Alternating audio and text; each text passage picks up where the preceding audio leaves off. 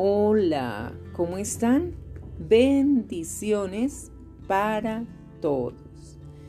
Bien, seguimos en nuestra gran travesía de nuestra maravillosa aventura Una vida con propósito, día 34, parte 3.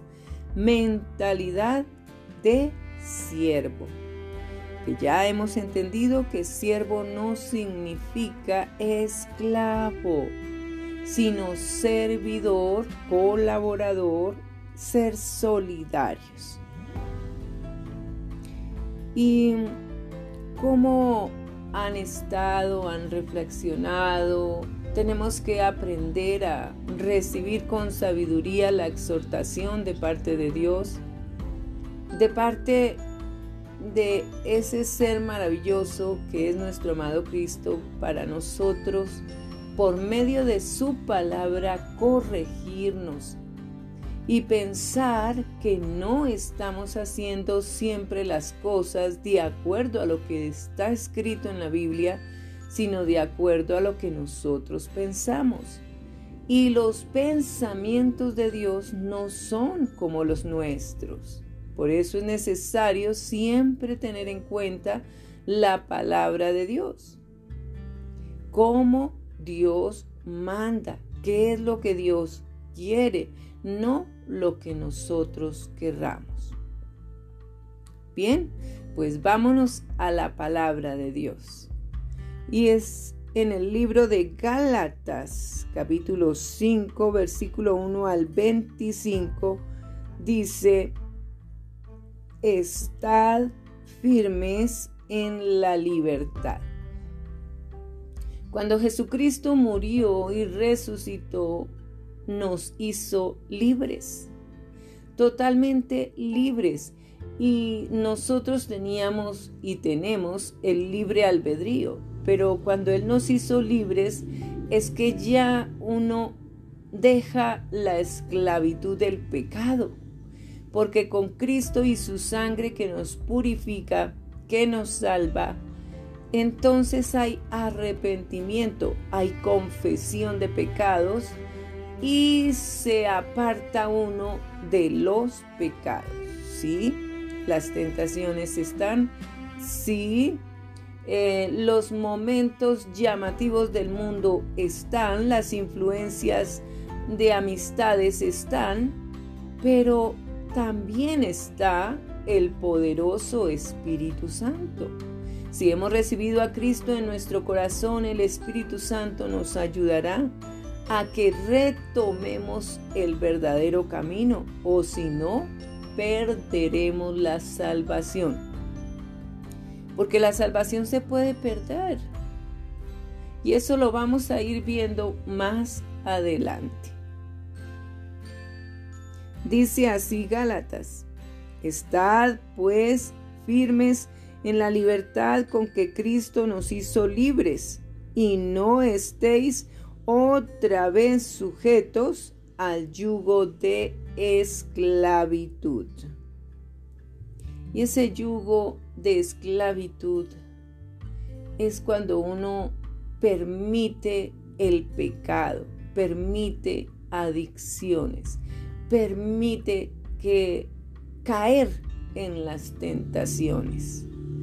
Permite estar en lo prohibido. Y lo prohibido es llamativo en gran manera, pero es destructivo y trae muerte. Versículo 2. Aquí en el libro de Gálatas nuevamente nuestro amado apóstol Pablo nos habla. He aquí yo, Pablo, os digo que si os circuncidáis, de nada os aprovechará Cristo. Y otra vez testifico a todo hombre que se circuncida que está obligado a guardar toda la ley. De Cristo os desligasteis, los que por la ley os justificáis de la gracia habéis caído. Pues nosotros, por el Espíritu, aguardamos por fe la esperanza de la justicia. Y esa esperanza es nuestro amado Cristo. Porque en Cristo Jesús ni la circuncisión vale algo, ni la incircuncisión, sino la fe que obra por el amor. Vosotros corríais bien. ¿Quién os estorbó para no obedecer a la verdad? Esta persuasión no procede de aquel que os llama, y aquel que os llama es el Señor Jesús. Un poco de levadura leuda toda la masa, o sea que viene a contaminar todo. Yo confío respecto de vosotros en el Señor. ¿Cuál Señor? En el Señor Jesús. Que no pensaréis de otro modo, mas el que os perturba llevará la sentencia quien quiera que sea. Y yo, hermanos, si aún predico la circuncisión, ¿por qué padezco persecución todavía? En tal caso, se ha quitado el tropiezo de la cruz. Ojalá se mutilasen los que os perturban, porque vosotros, hermanos, a libertad fuisteis llamados, solamente que no uséis la libertad como ocasión para la carne, sino siervos por amor los unos a los otros. Y aquí siervos es de ayudarnos, no de ser esclavos los unos con los otros. Es ayudarnos, colaborarnos, servirnos. De ahí viene la palabra siervo, de servir, no de esclavizar. Porque toda la ley en esta sola palabra se cumple amarás a tu prójimo como a ti mismo. Pero si os mordéis y os coméis unos a otros, mirad también que no os consumáis unos a otros. Y del versículo 16 en Gálatas 5 en adelante habla sobre las obras de la carne y el fruto del Espíritu Santo. Digo pues, dice el apóstol Pablo, andad en el Espíritu y no satisfagáis los deseos de la carne. Es que es fácil uno caer en esa carnecita que nos invita a que pequemos, que nos invita a que nos descuidemos, que nos invita a descontrolarnos. La carnecita nos invita a tener ira, a enojarnos, a estar amargados, a estar tristes, a estar eh, peleados con todo el mundo. Eso invita a la carne. Por eso es que Pablo fue sabio e inteligente para ya no vivir más en la carne a pesar de que tuviera que estar en la carne pero no vivía en la carne, sino en el Espíritu, con la fuerza del poder del Espíritu Santo. Y nosotros también tenemos que agarrarnos de ello para poder vencer la carne. Siempre el Espíritu peleará contra la carne y la carne contra el Espíritu, pero el Espíritu es el que si nosotros aceptamos vivir en el Espíritu, ganará sobre la carne porque el deseo de la carne es contra el espíritu y el del espíritu es contra la carne, y estos se oponen entre sí para que no hagáis lo que quisiereis. Pero si sois guiados por el espíritu, no estáis bajo la ley. Manifiestas son las obras de la carne, que son adulterio en todas las formas el adulterio, la infidelidad o adulterar las cosas, adulterar incluso mensajes.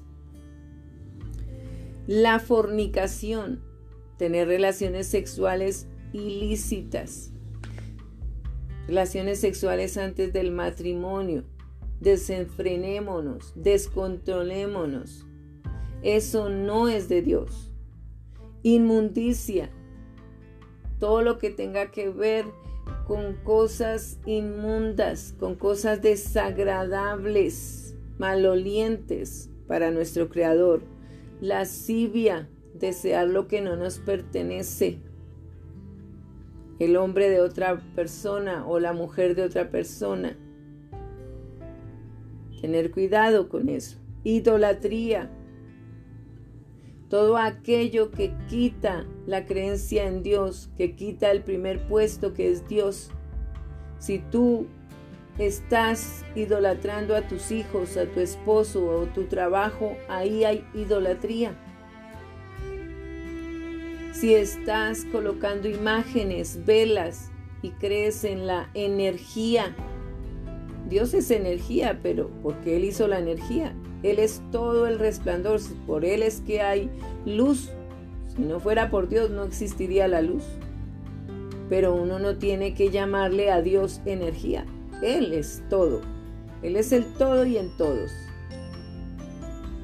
Entonces hay que tener cuidado con estas idolatrías de imágenes, de asistir a sesiones de espiritismos para sanidades. Eso no es de Dios. Si tú crees en la palabra de Dios, Cristo se llevó a la cruz en Isaías 53 toda enfermedad, todo dolor y por sus llagas somos curados. Así que no hay que asistir a, estos centros eh, de espiritistas o mediums que para ser sanados o quién sabe qué, y lo que hacen es estar llenos de demonios, porque eso es lo que se mueve, demonios que no se pueden ver. Algunos los pueden ver, otros no. Hechicerías, esto es parte del pecado. Quienes hacen cosas con hipnotismo, quienes hacen eh, hechizos, eh, bebedizos, eh, riegos, aguas. Eso hace parte de la idolatría también, la hechicería. Eso es como la adivinación, la magia. Eso hace parte también de idolatría. Eso hace parte del pecado. Eso no va con Dios. Enemistades. Un cristiano no debe andar en enemistad, aun cuando uno tiene enemigos pero porque no conocen a Dios. Pero si uno conoce a Dios, ama al enemigo, porque sabe que le falta Dios. Pleitos. No debemos estar en pleitos, porque eso trae condenación, eso trae división, eso trae destrucción. Celos, la desconfianza, las infidelidades, eso no debe estar en nuestras vidas. Iras. La ira te desenfrena, te descontrola y hace que puedas cometer cosas de las cuales estás arrepintiéndote cuando ya es demasiado tarde. Contiendas.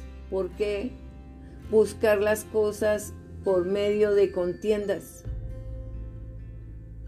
Las cosas no se solucionan con peleas disensiones, mucho menos disensiones, buscar que el uno esté mal contra el otro, hablar mal a espaldas del otro, eso no se debe hacer. Eso es parte de la disensión. Nosotros tenemos que buscar la paz y ayudar a colaborar que haya buena armonía en todo. Herejías. Tener cuidado con lo que hablamos, con lo que decimos contra Dios eso es pecado. Envidias. Las mujeres, los hombres, envidian una cosa, envidian otra, no pueden ver feliz a alguien porque ya les parece horroroso. Tengan cuidado con las envidias. La envidia no es bueno despertarla ni sentirla, ni que otros te tengan envidia, eso no es bueno, ni tú tener envidia, porque la envidia corroe, la envidia destruye, daña. Homicidios. No hay amor de Dios para nada, porque existe el homicidio, el matar a alguien. Borracheras. El que toma demasiado termina haciendo mal para sí mismo porque termina con el hígado dañado y afectando su vida y sus relaciones, su hogar, todo lo destruye por causa de la borrachera. Y orgías, una libertad desenfrenada, descontrolada, que lleva a la muerte, que allí para nada existe Dios. Las orgías es el amor hacia el sexo desenfrenado Allí no hay control, hay esclavitud total. Y cosas semejantes a estas, acerca de las cuales os amonesto. Como ya os lo he dicho antes, que los que practican tales cosas no heredarán el reino de Dios. Mas el fruto del Espíritu es amor, gozo, paz, paciencia, benignidad, bondad, fe, mansedumbre, templanza. Contra tales cosas no hay ley. Pero los que son de Cristo han crucificado la carne con sus pasiones y deseos. Si vivimos por el Espíritu, andemos también por el Espíritu. No nos hagamos vanagloriosos, irritándonos unos a otros, envidiándonos unos a otros. No permitamos estas cosas que dañan nuestra vida real y verdadera con Dios. Bien, vámonos a la palabra en Romanos, capítulo 14 del 1 al 23, porque es que hay débiles en la fe. Recibid al débil en la fe, pero no para contender sobre opiniones. Esto también lo habla el apóstol Pablo. Porque uno cree que se ha de comer de todo, otro que es débil come legumbres. El que come no menosprecia al que no come. No juzgue al que come. Y el que no come, no juzgue al que come, porque Dios le ha recibido. ¿Tú quién eres que juzgas al criado ajeno? Para su propio Señor está en pie o cae, pero estará firme porque Poderoso es el Señor. ¿Quién es el Señor? El Señor Jesús para hacerle estar firme. Uno hace diferencia entre día y día. Otro juzga iguales todos los días. Cada uno está plenamente convencido en su propia mente. El que hace caso del día lo hace para el Señor y el que no hace caso del día para el Señor no lo hace. El que come para el Señor come porque da gracias a Dios y el que no come para el Señor no come y da gracias a Dios. Porque ninguno de nosotros vive para sí y ninguno muere para sí. Pero si vivimos para el Señor Jesús, vivimos y si morimos para el Señor Jesús, morimos. Así pues, sea que vivamos o que muramos, del Señor Jesús somos. Porque Cristo para esto murió y resucitó y volvió a vivir para ser Señor así de los muertos como de los que viven. Pero tú, ¿por qué juzgas a tu hermano? ¿O tú también, por qué menosprecias a tu hermano? Porque todos compareceremos ante el tribunal de Cristo. Porque escrito está, vivo yo, dice el Señor Jesús, que ante mí se doblará toda rodilla y toda lengua confesará a Dios. De manera que cada uno de nosotros dará a Dios cuenta de sí. Así que ya no nos juzguemos más los unos a los otros, sino más bien decidid no poner tropiezo u ocasión de caer al hermano. Yo sé y confío en el Señor Jesús que nada es inmundo en sí mismo, mas para el que piensa que algo es inmundo, para él lo es. Pero si por causa de la comida tu hermano es contristado y no andas conforme al amor, no hagas que por la comida tuya se pierda aquel por quien Cristo murió. No sea pues vituperado vuestro bien, porque el reino de Dios no es comida ni bebida, sino justicia, paz y gozo en el Espíritu Santo. Porque el que en esto sirve a Cristo, agrada a Dios y es aprobado por los hombres. Así que sigamos lo que contribuye a la paz y a la mutua edificación. No destruyas la obra de Dios por causa de la comida.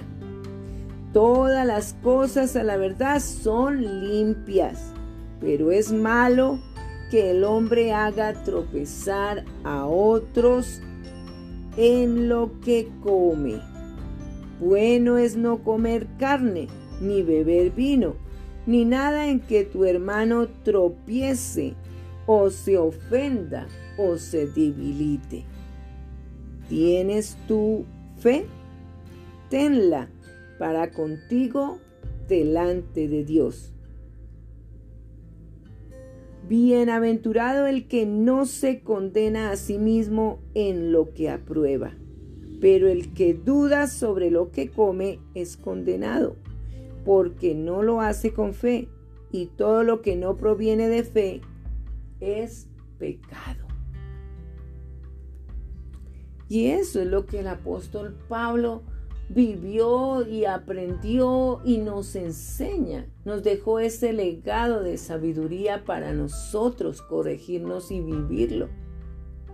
No es simplemente escuchar sermones, escuchar prédicas, eh, ver videos, eh, eh, escuchar alabanzas, no es solamente eso, es corregirnos, exhortar, que si vemos que algo o se está haciendo mal, alguien está haciendo mal, no quedarnos callados. Hay que corregir. Hay que hacer justicia de parte de Dios con la palabra. No tomar la justicia en nuestras manos y herir y dar golpes a otros eso no se debe hacer. No tomemos la justicia en nuestras manos. La justicia viene de Dios. Y si nosotros la impartimos es porque esperamos que de Dios venga. De otra manera, no hay esa justicia. Porque la verdadera justicia viene de Dios, no de nosotros. Y además, todos somos imperfectos, todos fallamos, Así que no nos podemos creer jueces de nadie para condenar a alguien. El que condena, el que juzga, el que decide es Dios. Y en Nehemías capítulo 6, versículo 1 al 19, vemos aquí las maquinaciones de los enemigos. En el medio cristiano también hay maquinaciones, increíble, pero las hay. Personas que maquinan contra los mismos servidores, que hacen trampas, que hay envidias, que hay pleitos. hay situaciones porque todavía la persona no está preparada, no está firme en la libertad con que Cristo nos hizo libres. Por eso no debe haber envidias ni contiendas. Tiene que haber ese amor al prójimo.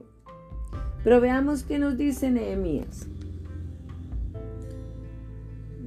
Si no conoce la historia, le invito a que lea la historia de Nehemías. Esto apenas es el capítulo 6. Esta historia es muy ejemplar, muy buena de alguien que servía a un rey, era el copero del rey. Cuando oyeron Zambalad y Tobías y Gesén el árabe y los demás de nuestros enemigos, dice Nehemías, que yo había edificado el muro y que no quedaba en él portillo, aunque hasta aquel tiempo no había puesto las hojas en las puertas.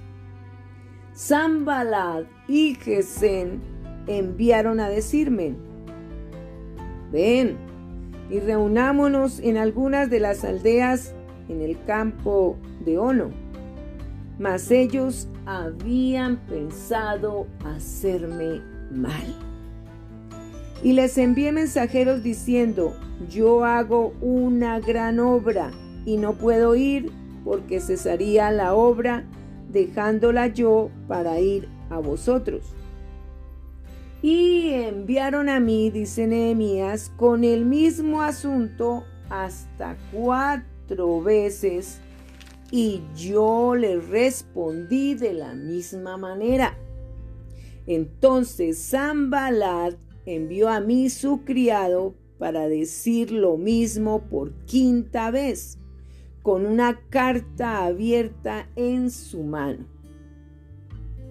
en la cual estaba escrito, se ha oído entre las naciones y Gasmu lo dice que tú y los judíos pensáis rebelaros y que por eso edificás tú el muro con la mira según estas palabras de ser tú el rey, y que has puesto profetas que proclaman acerca de ti en Jerusalén, diciendo, hay rey en Judá, y ahora serán oídas del rey las tales palabras.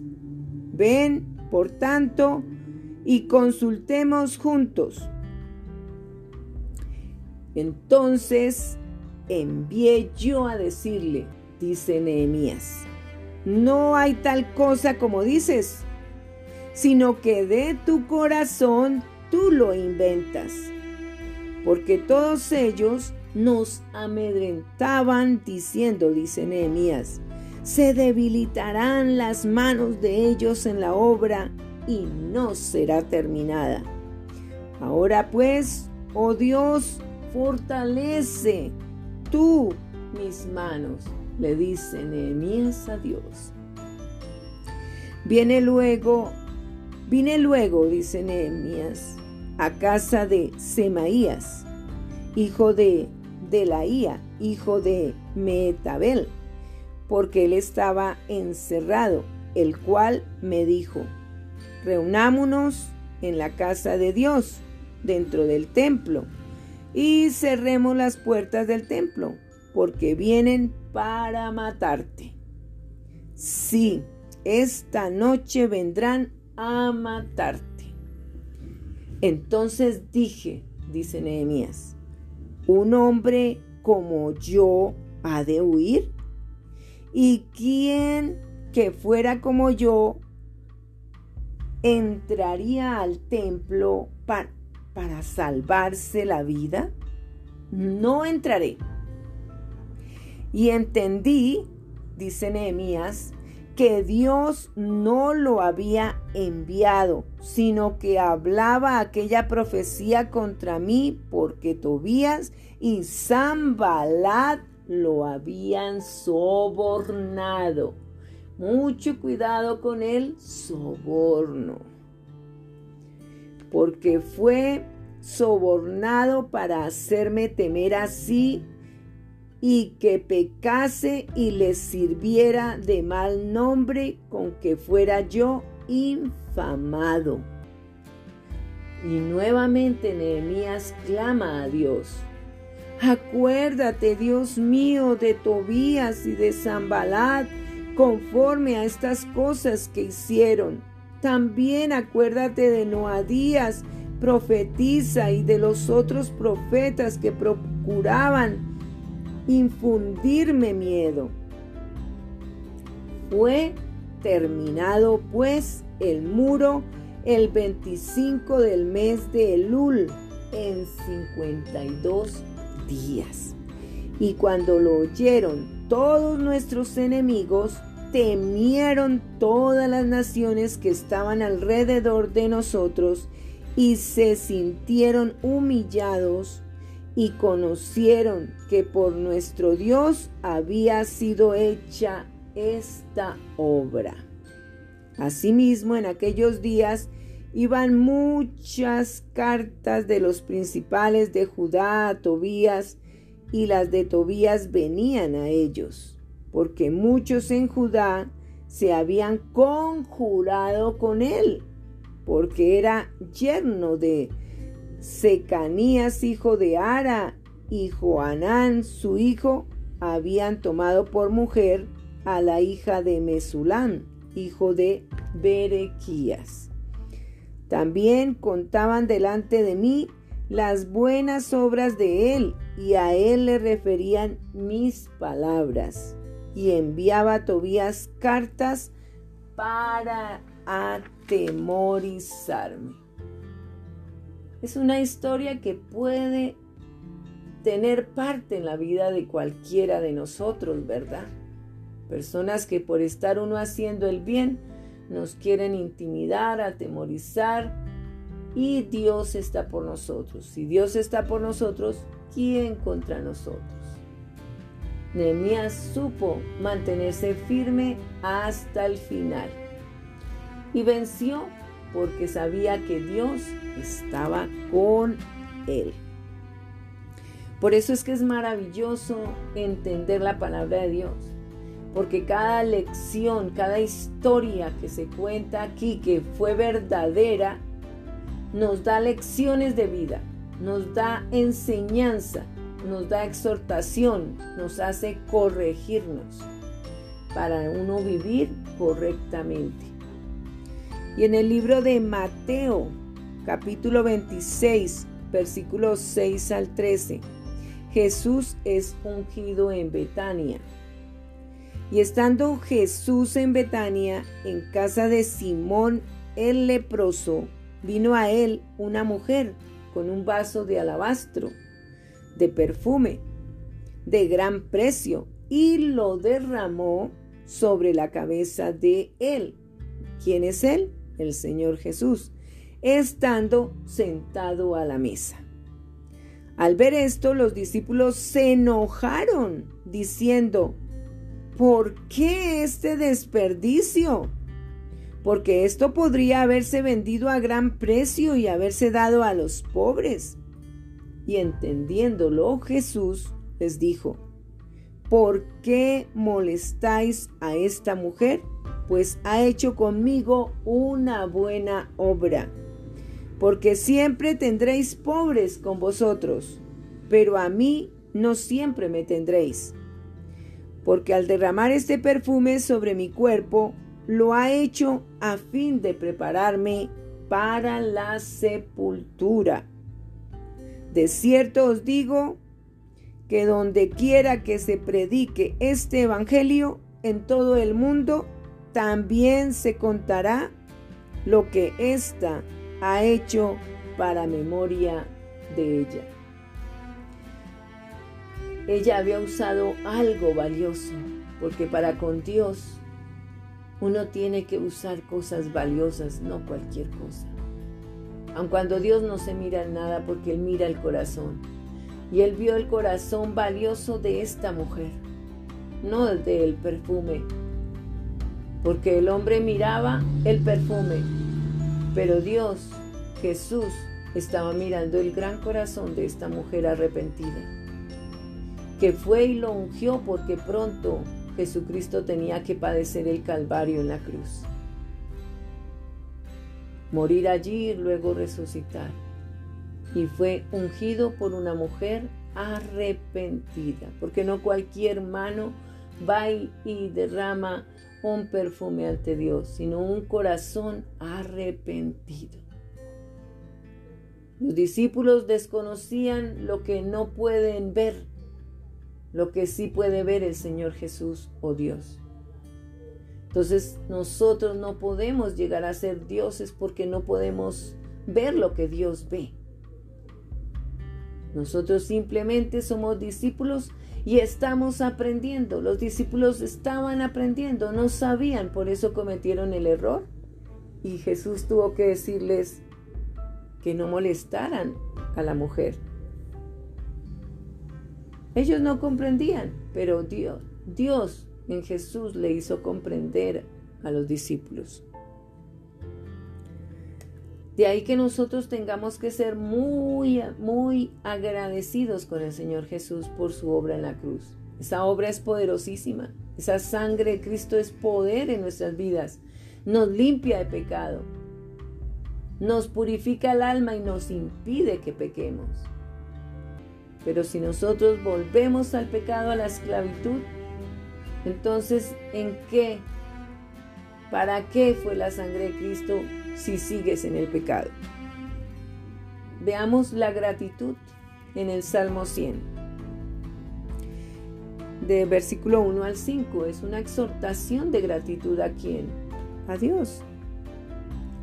Cantad alegres a Dios, habitantes de toda la tierra.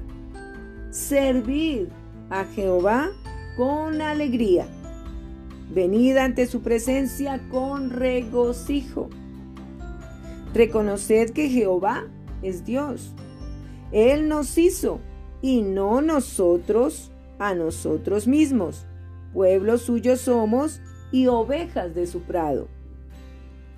Entrad por sus puertas con acción de gracias, por sus atrios con alabanza alabadle, bendecid su nombre, porque Jehová es bueno, para siempre es su misericordia y su verdad por todas las generaciones.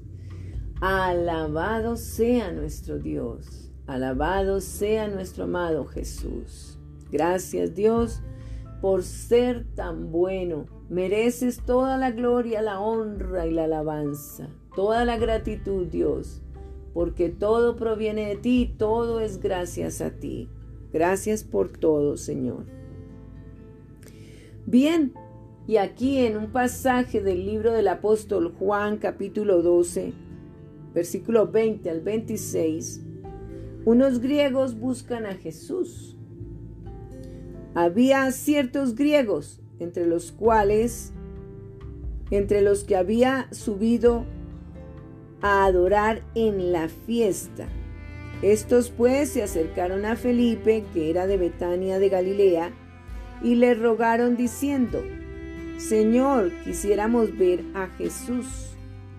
Felipe fue y se lo dijo a Andrés. Entonces Andrés y Felipe se lo dijeron a Jesús.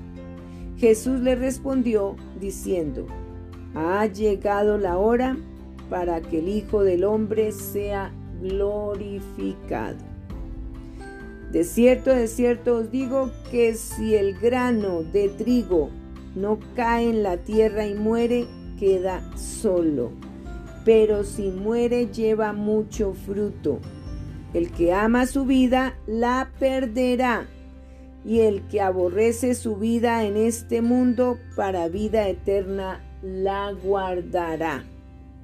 Si alguno me sirve, sígame, y donde yo estuviere, allí también estará mi servidor.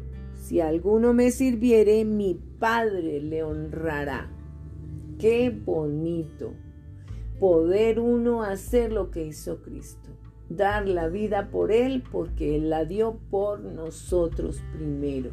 Él nos amó primero, Él quiere lo mejor para cada uno de nosotros. No olvidemos que no estamos en esta vida para luchar por nuestra propia vida. Si luchamos por la vida de muchos, Dios se encargará de nuestra vida. Por eso no hay que gastar energías en nuestra vida, sino gastar, invertir mejor nuestra vida para salvar la vida de muchos y muchas. Y ahí viene la historia en Hebreos capítulo 6, versículo 1 al 20. Es algo muy bueno, muy importante para nuestras vidas. Por tanto, dejando ya los rudimentos de la doctrina de Cristo, vamos adelante a la perfección. No echando otra vez el fundamento del arrepentimiento de obras muertas de la fe en Dios, de la doctrina de bautismos, de la imposición de manos, de la resurrección de los muertos y del juicio eterno. Y esto haremos si en verdad Dios lo, permite. Porque es imposible que los que una vez fueron iluminados y gustaron del don celestial y fueron hechos partícipes del Espíritu Santo y asimismo gustaron de la buena palabra de Dios y los poderes del siglo venidero, y recayeron, sean otra vez renovados para arrepentimiento, crucificando de nuevo para sí mismos al Hijo de Dios y es poniéndole a vituperio. Porque la tierra que bebe la lluvia, que muchas veces cae sobre ella y produce hierba provechosa a aquellos por los cuales es labrada, recibe bendición de Dios. Pero la que produce espinos y abrojos es reprobada. Está próxima a ser maldecida y su fin es el ser quemada.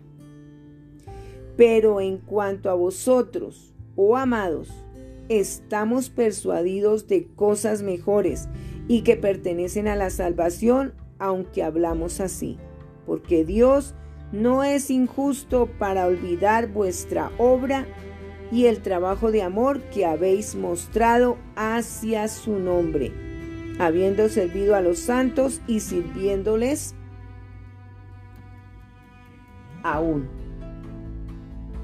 Pero deseamos que cada uno de vosotros muestre la misma solicitud hasta el fin para plena certeza de la esperanza, a fin de que no os hagáis perezosos, sino imitadores de aquellos que por la fe y la paciencia heredan las promesas. Porque cuando Dios hizo la promesa a Abraham, no pudiendo jurar por, por otro mayor, juró por sí mismo, diciendo, de cierto te bendeciré con abundancia y te multiplicaré grandemente. Escuche esto porque esto es para cada uno de nosotros. Creámoslo y verán, verán que será una realidad total. Lo repito, versículo 14. De cierto te bendeciré con abundancia y te multiplicaré grandemente. Ese es nuestro Dios. Quiere lo mejor para nosotros y habiendo esperado con paciencia, alcanzó la promesa. ¿Quién? Abraham. Y nosotros también, porque es el legado que tenemos de nuestro padre Abraham. Las bendiciones que él tuvo las tendremos nosotros. Porque los hombres ciertamente juran por uno mayor que ellos, y para ellos el fin de toda controversia es el juramento para confirmación. Por lo cual, queriendo Dios mostrar más abundantemente a los herederos de la promesa la inmutabilidad de su consejo, interpuso juramento para que por dos cosas inmutables en las cuales es imposible que Dios mienta, tengamos un fortísimo consuelo. los que hemos acudido para asirnos de la esperanza puesta delante de vosotros, la cual tenemos como segura y firme ancla del alma y que penetra hasta dentro del velo, donde Jesús entró por nosotros como precursor, hecho sumo sacerdote para siempre, según el orden de Melquisedec. Y eso es lo que somos todos, sacerdotes. Lo mismo las mujeres, sacerdotes. Mayordomos administradores de la vida que Dios nos dio, que le pertenece a Dios. Toda nuestra vida le pertenece a Dios, no es nuestra. Por eso tenemos que avanzar. Tenemos que mirar cómo hacemos las cosas para Dios. ¿Cuándo fue la última vez que te despojaste de ti mismo para beneficiar a alguien? No puedes servir si estás lleno de ti mismo. Solo cuando nos olvidamos de nosotros mismos podemos hacer cosas que merecen ser recordadas. Desafortunadamente, la mayoría de nuestros servicios a menudo es autogratificante. Servimos a otros para que les gustemos, para ser admirados o para lograr nuestras propias metas. Eso es manipulación, dice Rick Warren. No ministerio. Todo el tiempo lo que realmente hemos estado pensando es en nosotros mismos y en cuán nobles y maravillosos somos. Algunas personas tratan de usar el servicio como una herramienta de negociación con Dios. Haré esto por ti, Dios, si haces algo por mí los verdaderos servidores no tratan de usar a Dios para sus propósitos. Dejan que Dios los use para los suyos, los propósitos de Dios, y no los nuestros. Yo soy por naturaleza egoísta. Pienso más en mí. Por eso es que la humildad es una lucha diaria una lección que debo volver a aprender una y otra vez. La oportunidad de servir me confronta docena de veces al día. Me da la opción de decidir entre satisfacer mis necesidades o las de otros. La abnegación es el alma del servicio. Podemos medir nuestro corazón de servicio por la por la que por la manera en que respondemos cuando otros nos tratan como siervos. ¿Cómo reaccionas cuando eres mandado por alguien o tratado como un inferior? ¿O cómo actúas como líder o pastor o servidor al dirigirse a otros? ¿Los vemos sin importancia? ¿O los valoramos y los tratas como a igual? ¿O nos creemos superiores a ellos y los tratamos como sirvientes?